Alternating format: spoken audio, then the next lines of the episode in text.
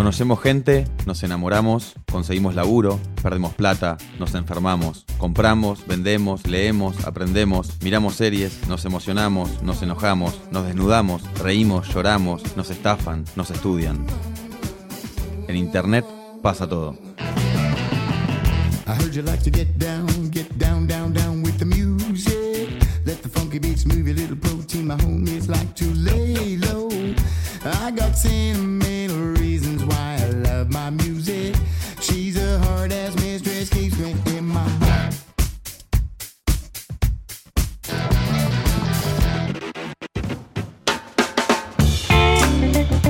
Bienvenidos a un nuevo episodio de Todo es Fake, el podcast de revista Anfibia en el que hablamos de las cosas que pasan en Internet.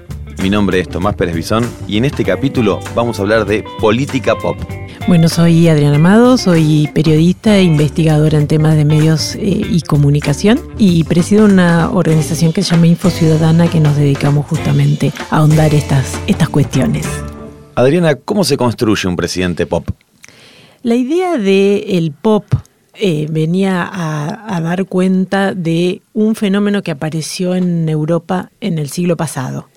eh, y que encarnaba la figura de Berlusconi, es decir, un personaje que no tenía nada que ver con la política, que había generado su, eh, su legitimidad a partir de su popularidad, por eso lo de pop, ¿no? Y tenía esta cosa de los eh, viste el hit pop, ¿no? El despacito, que todo el mundo sabe qué es, todo el mundo lo tararea, todo el mundo sale a bailar, pero todo el mundo coincide que es un desastre. ¿no?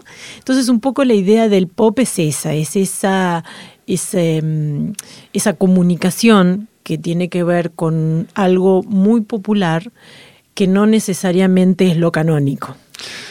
Y tal como bien dijiste despacito, eh, ese tipo de hits eh, son globales, mundiales. Exacto.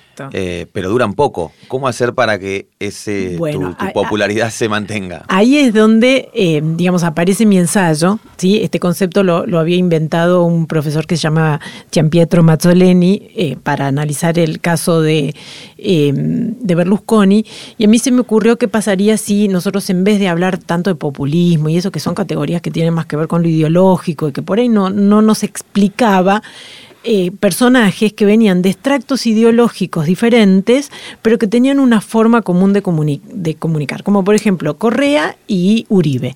Eh, uno estaba eh, claramente alineado a un espectro ideológico, el otro en, el extremo, pero los dos tenían esta cosa de que generaban la encanto de multitudes, tenían su llegada, eran muy mediáticos, muy tuiteros, eh, sus seguidores además eran fanáticos y no. ¿Y, y qué pasaba con esta intensidad que logra el pop y que es tan efímera como el pop? Porque, ¿qué pasa con eh, las, mi- viste, las miniseries? Uno dice, ay, estoy acá con esta miniserie de Netflix, no puedo parar. Y terminó la temporada y vos decís, uy, a ver cuál es la próxima. Y ya, ya se te fue la, la, digamos, el compromiso. Entonces, es como una herramienta muy interesante porque te logra una intensidad, te logra una llegada inmediata, pero es muy efímera porque la industria del espectáculo se maneja de esa manera.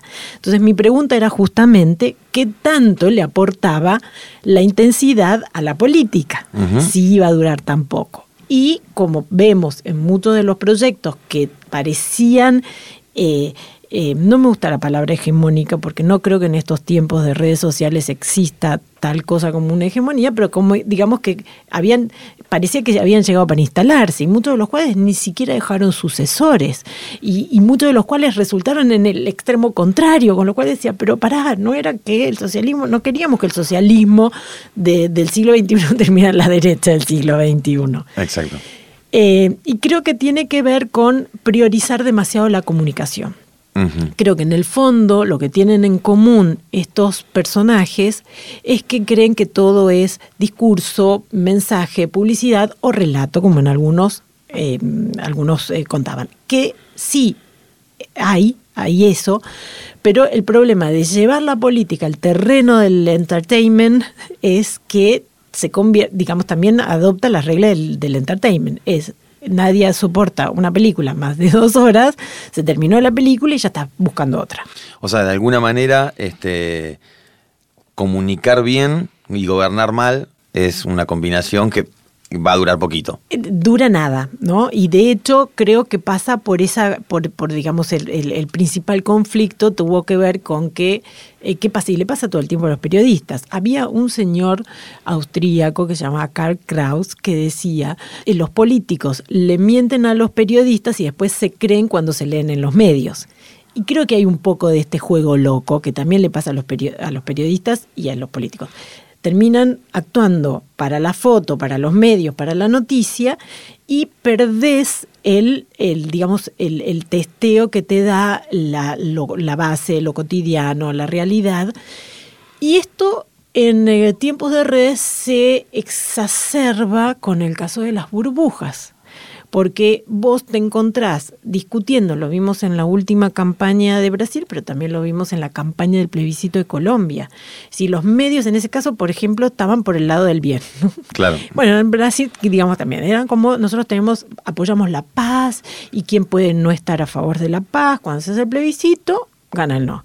Y en este caso también, nosotros estamos a favor de los candidatos progresistas, no misóginos, y gana el otro.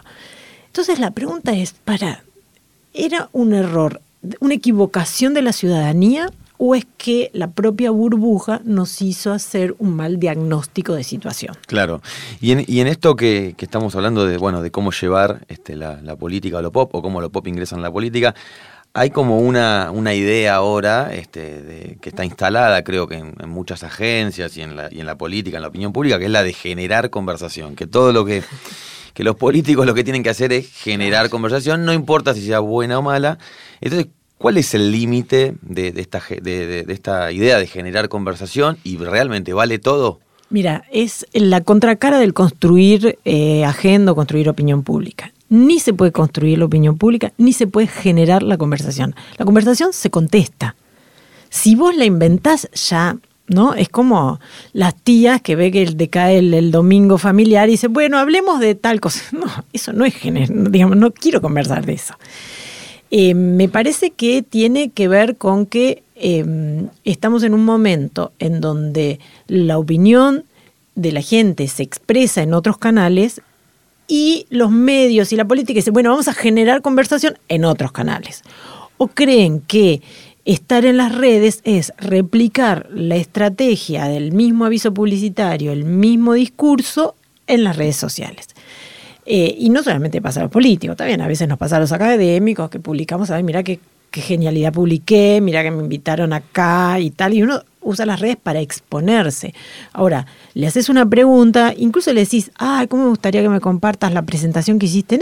Nunca te contesta. Digo, me pasa a mí con, con algún lugar, en, digamos, entre colegas y todo, que le escribo por Twitter y no me contesta. Me dice, sí, ¿para qué usas Twitter? Con eso avísame, te pido por mail y ya. Eso me parece que le pasa a la política y creo que se vio muy claro tanto en la elección de Trump como en la elección de Bolsonaro. ¿Por qué? Porque la conversación que había en las redes era exactamente opuesta a la que había en la burbuja de los que estaban en contra de estos personajes y los medios que estaban además dentro de la burbuja. Y te lo digo con datos concretos. Cuando vos eh, te fijabas en las tendencias de Google, la semana previa a la, a la primera vuelta había cinco candidatos más Bolsonaro. Bolsonaro tenía el 61% de la atención. Uh -huh. Y el resto de los candidatos se, se, repartían el otro 39. ¿Búsquedas en Google o en redes? En todo. ¿Viste, en. Que la, viste, que Google te permite hacer las búsquedas generales, búsquedas sin noticias y búsquedas en, en YouTube. La semana después de la elección, cuando ya se tienen los dos candidatos, las redes estaban 80-20. 80 Bolsonaro, 20 Haddad. Eso se achicó un poquito, pero nunca dejó de ser 70-30. Uh -huh. Y eso incluso la semana que muchos medios decían, se achica la diferencia. ¿Qué quiero decir con esto? Muchos medios trabajan todavía con el supuesto que desde los medios se puede generar un cambio de opinión. Y muchas redes sociales trabajan con la idea de que desde las redes sociales se puede cambiar la opinión. Y no. Las redes sociales lo que hacen es verificar tu idea. Incluso el tema de las fake news tiene que ver con, eh, con, digamos, usar una fake news para comprobar que vos tenías razón. O sea, la fake news no es que vos te la crees, vos la, la usás para decir, ¿ves qué es lo que yo digo? O sea, la usás como un soporte de tu propia opinión que obviamente no le cambia la opinión al que piensa lo contrario, y a vos te la ratifica porque decís, ves que encontré esta persona que dice como yo, ¿no? Entonces, ¿qué pasaba? En la última semana salió el hashtag Viraboto. Eh, en, la, primera semana antes de la primera edición, el hashtag Elenau. Y entonces que decían, ¿cuántos somos en el Elenau? ¡Qué bárbaro! Entonces esto está cambiando. Y lo que te impedía ver era que si vos medías el hashtag Elenau, le había dado un crecimiento de interés a Bolsonaro del 30% ese fin de semana.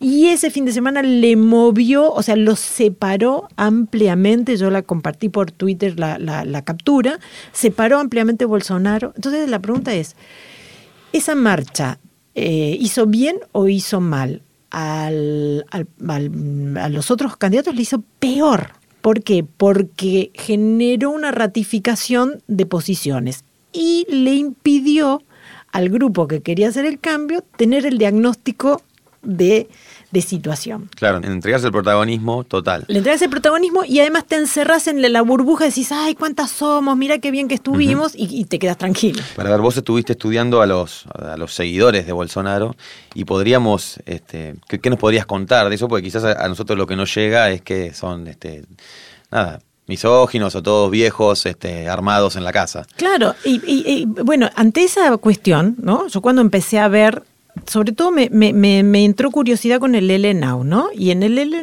hubo una, artista muy popular que fue Daniela Mercury, que hizo un video a otra artista mucho más popular que Daniela Mercury ahora, que es Anita. Y yo me enteré porque me encanta Anita. Y eh, vi que estaba ese, ese, como eso, que querían hacer un desafío, ¿no? De recomenda tres que repudian a Bolsonaro.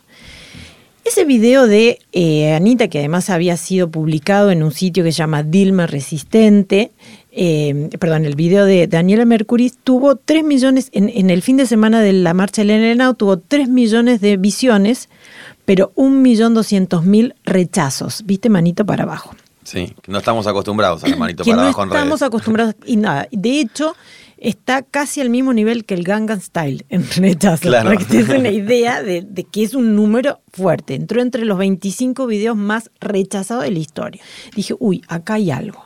Digo, porque ¿quiénes están rechazando? Entonces empecé a ver los comentarios que le dejaban y empecé a ver las personas que le dejaban en los comentarios. Y me encontré que muchos eran bloggers, eran influencers, y que se habían tomado eh, como un acto ciudadano eh, explicar por qué votaban a Bolsonaro. Y eso además fue muy interesante, porque Bolsonaro, por no tener un partido orgánico, no tenía los segundos gratuitos de publicidad. Entonces, él tenía, digamos, su principal competidor, que era DA, tenía media hora por día por, por la ley electoral y él tenía ocho segundos por día en la televisión.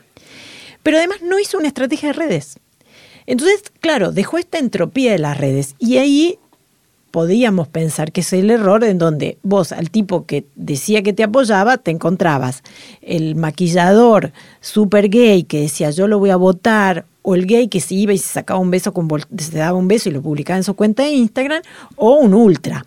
Claro. Pero el problema de los medios era que después decían se tomaban con el ultra o el de las esvásticas, pero era, era minoritario también en la cantidad de otra gente que sí lo apoyaba, muchas mujeres que apoyaban a Bolsonaro y que explicaban por qué. Y ahí me encontré que muchas de las, de las cuestiones que los periodistas repetían de, que había dicho Bolsonaro eran viejas, o sea, no eran recientes. Eh, yo hice con eh, un colega que admiro mucho, que es Silvio Weisborn, un análisis del uso de Twitter eh, de los presidentes latinoamericanos, especialmente en, como parte del discurso antagonista, ¿no?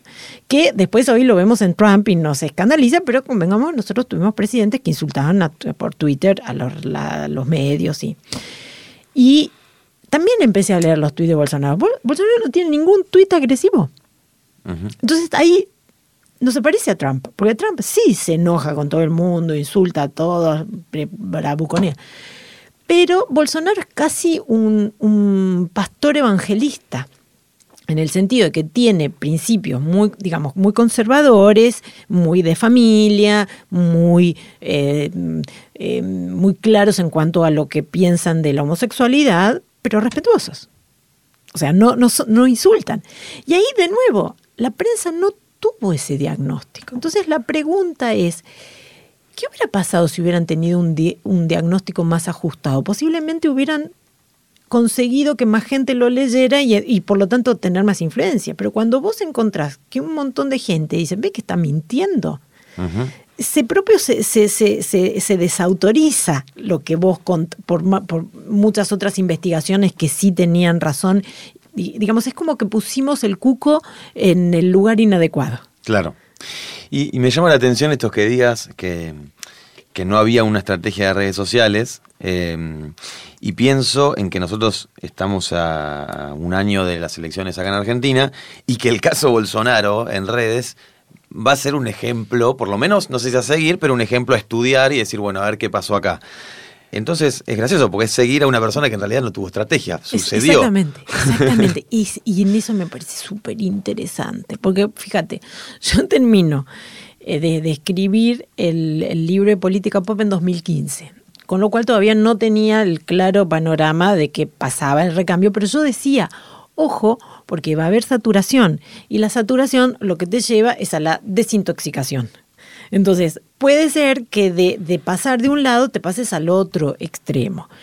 Si no lo pensas ideológicamente, lo que pasa es que el exceso de comunicación también te genera, eh, digamos, eh, resistencia a esa comunicación, te genera suspicacia, te genera desconfianza. Y eso se ve clarísimo en que todas las instituciones en Latinoamérica han caído en confianza mucho en los últimos años y los partidos políticos son de las que están más abajo y los sindicatos están más abajo. ¿Sabes cuáles son las únicas instituciones que mantienen confianza en Latinoamérica? dicho por el Latino Barómetro y por Edelman Trust Report, o sea, por estudios independientes. Mm, la iglesia. Exactamente. Entonces ahí también te encontrás, primero, parte del apoyo de Bolsonaro que le vino de las iglesias evangélicas y parte del fracaso de eh, la discusión del aborto, que eran escenarios no considerados. Entonces, si vos entendés que estás en un continente en donde se digamos, tiene más confianza a, la mayoría de la población, le genera más confianza a la iglesia que el partido político, entendés por qué un candidato que tiene discurso pastor evangélico y que no se identifica con un partido y que dice que va en contra de la corporación, gana. Claro. Entonces, el punto es, nosotros ese escenario no lo tenemos, porque no va a aparecer, no hay tiempo que aparezca uno. ¿no? No, y además es como que la, hay un espacio ahí que ocupa el gobierno. Exactamente. Lo que sí es un claro mensaje es, chicos, aflojen con el marketing político. La gente está cansada de los avisos publicitarios.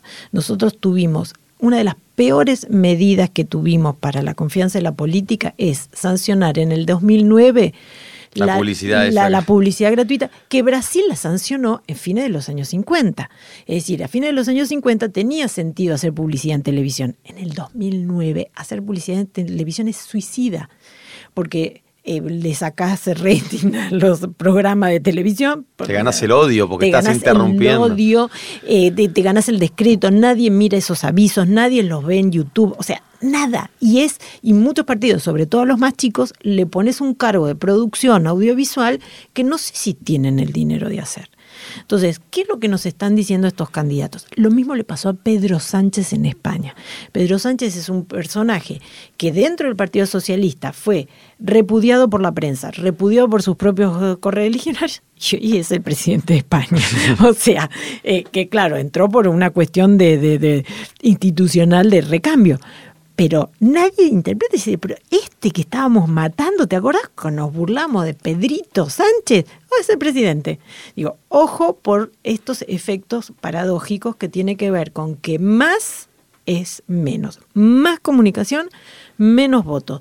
Más marketing político, menos credibilidad. Entonces, y esto, más idea de que eh, construyo algo, opinión pública, redes, conversación, más falaces, porque lo que tenés que hacer es entender esa conversación.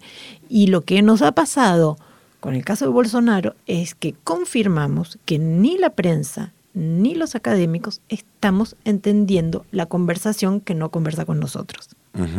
Y, esto me lleva también a pensar que, que que, la estrategia que se, que se está viendo, por lo menos en estos días, o sea, eh, va eh, en contrario en lo que decís vos. No sé, uno piensa en Felipe Solá, en todo lo que está haciendo, que eh, con la búsqueda del perrito, el ATR, el, el, el esquere, eh, y lo que yo pienso ahí es, este, ¿qué pasa con el verosímil, digamos? Porque uno este, ve estos personajes en las redes, cancheros, qué sé yo, y después eh, vida real. y es el señor canoso que habla del campo con traje. Entonces, eh, ¿a eso te referís, digamos, a, a esa distancia que hay? Es que además tampoco vos podés construir una comunidad para una elección. O sea, la comunidad es previa. Lo que estás viendo es que los tipos salen ahora a mostrarse, salen ahora a mostrar que son bravucones, salen ahora con fotos a ver si generan, viste, esta idea de viralizar. Fíjate vos la palabra virus. El virus no sale a viralizar, el virus se contagia. No es que vos podés decidir, voy a a menos que tires un, no sé, virus por, por el mundo y tengas una estrategia eh, deliberada de, terrorismo, de esto es genético, biológico. Pero el, el virus se contagia, nadie sale a la calle diciendo, uy, me voy a contagiar una gripe. De la misma manera, nadie dice, ay, me voy a contagiar un tuit. Ay, a ver qué tuit me voy a contagiar hoy. No. Entonces este, los políticos eh, usan la viralización como inoculación. Y no se trata de eso. Entonces, pasa, y te voy a dar otro dato que es también más asombroso. El, el, ¿Te acordás del famoso Cremoflam? Sí. tuvo más impresiones que la suma total del Ni Una Menos Aborto Ya. Mira. Entonces, nos parecía que lo de Aborto Ya, Ni Una Menos, había sido un hit, hasta que entró otro hit. Eh, y esa era la diferencia entre el hashtag puesto deliberadamente para generar conversación y el que no se esperaba tener una conversación y que se apropió y, y anduvo solo. También es cierto, hay que decirlo, que el hashtag aborto ya ni una menos se prolongó en el tiempo. Entonces es un fenómeno como mucho más adecuado para la comunicación porque es más tranquilo pero prolongado. Lo de Queremos Flan se terminó en un fin de semana. Claro. Está desde estos fenómenos pop de súper intensidad y poca trascendencia, ¿no? Pero, ¿qué te quiero decir con esto?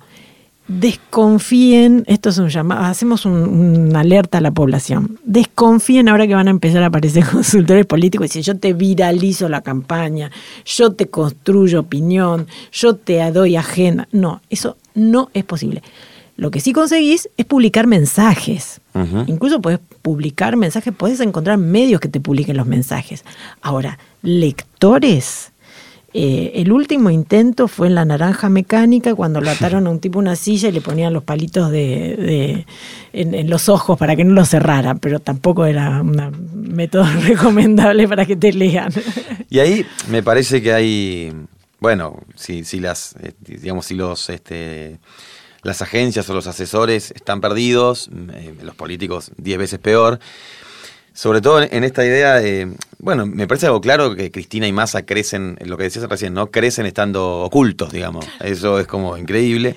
Y mm, no, y después esta idea de, de, de la crisis de, este, antes un, un político quería hablar, entonces iba a tal medio y así daba su mensaje, y hoy la idea es yo hablo en mi canal, este, y ahí consigo que los demás repliquen, es mi manera de contar, pero a su vez están en esa crisis que no saben qué decir, si ser frescos, si ser institucional y qué sé yo.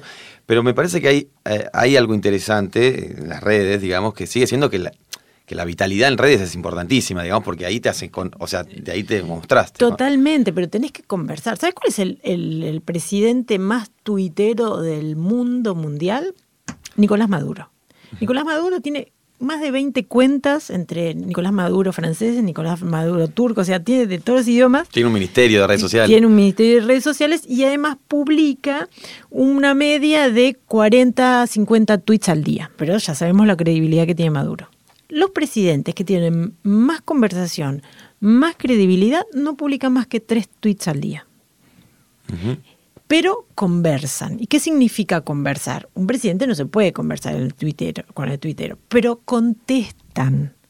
Nosotros, digo, Cristina Fernández no tiene un retweet en su vida y no tiene una respuesta a los retweets. Ella replica. Pasa que un político te va a decir me insulta, o sea, todos son insultos. Bueno, pero eso tiene que ver porque no conversás. Está medido, los medios lo han medido, que cuando vos no intervenís en la conversación, aumenta la agresividad. ¿Viste los comentarios? Si vos dejás los comentarios de, las noticias como si fuera la puerta de un baño, y sí, empieza un canchero y ya después dice, ah, acá se puede gritar, acá se puede hacer lío, listo, ponemos. En cambio, si participa el periodista en la conversación, automáticamente baja el 60% la agresión. Y además, si vos pones reglas de moderación y además estableces como regla, mira, si hay un insulto o hay algo incomprobable, me doy, lo doy baja, tenés el espacio limpio. Pero ¿qué significa? Que el periodista también debería tener, percibir un dinero por la conversación. Pero el periodista hoy está, sigue siendo pago por la nota, no por la conversación que genera la nota. eh, entonces, fíjate cómo aún los medios que están profesionalizados y que se supone que les interesan las audiencias porque viven de ellos, todavía no la tienen integrada. De hecho, todavía hay medios que no habilitan los comentarios. Pues dicen, ay, no, pues me insultan. Bueno, pensemos. Sí, sí, sí. Pensemos quién te está leyendo, pensamos que sí para... Sí, digo, Pergolini sacó un programa en vivo en Instagram y no deja que lo comenten. Claro, bueno, ok, o sea, listo, la naranja mecánica. sí, sí, sí, sí, sí. Me parece como, como súper interesante esto de cómo, cómo los...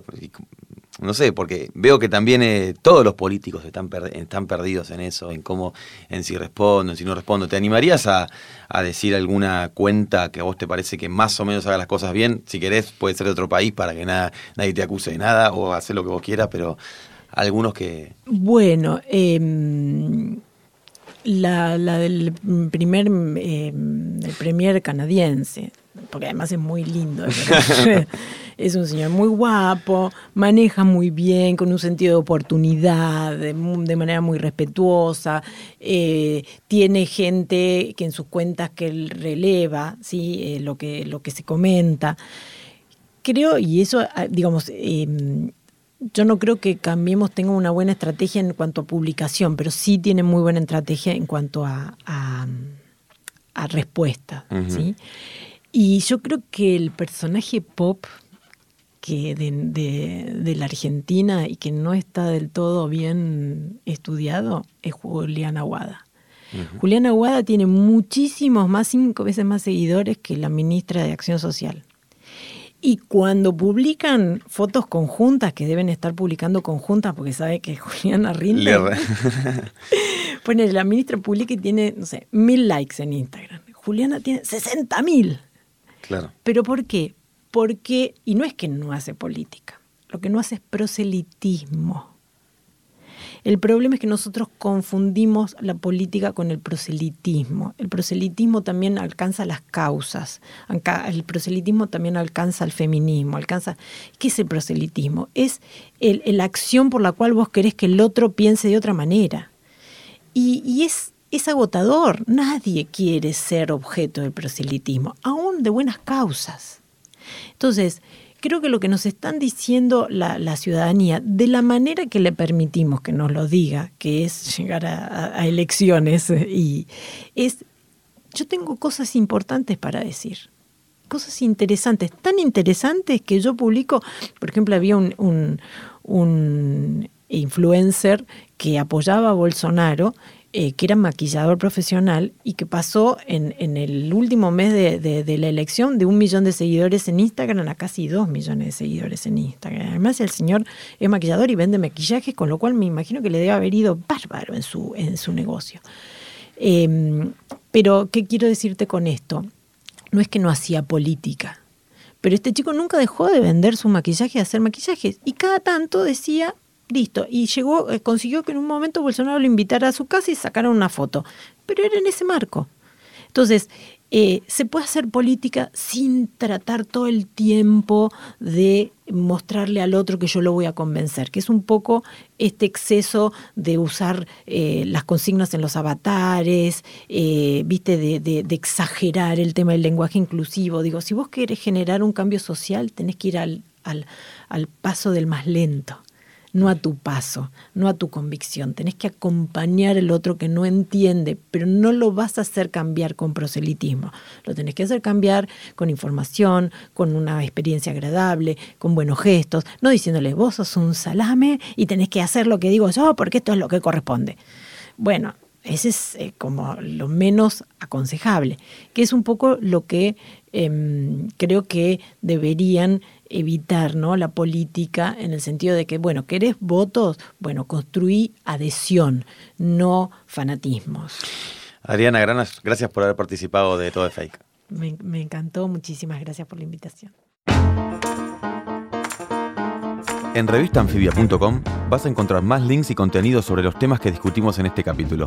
Escucha todos los episodios de Todo es Fake, el podcast de Revista Anfibia, en Spotify, Apple Podcast y en tu aplicación favorita.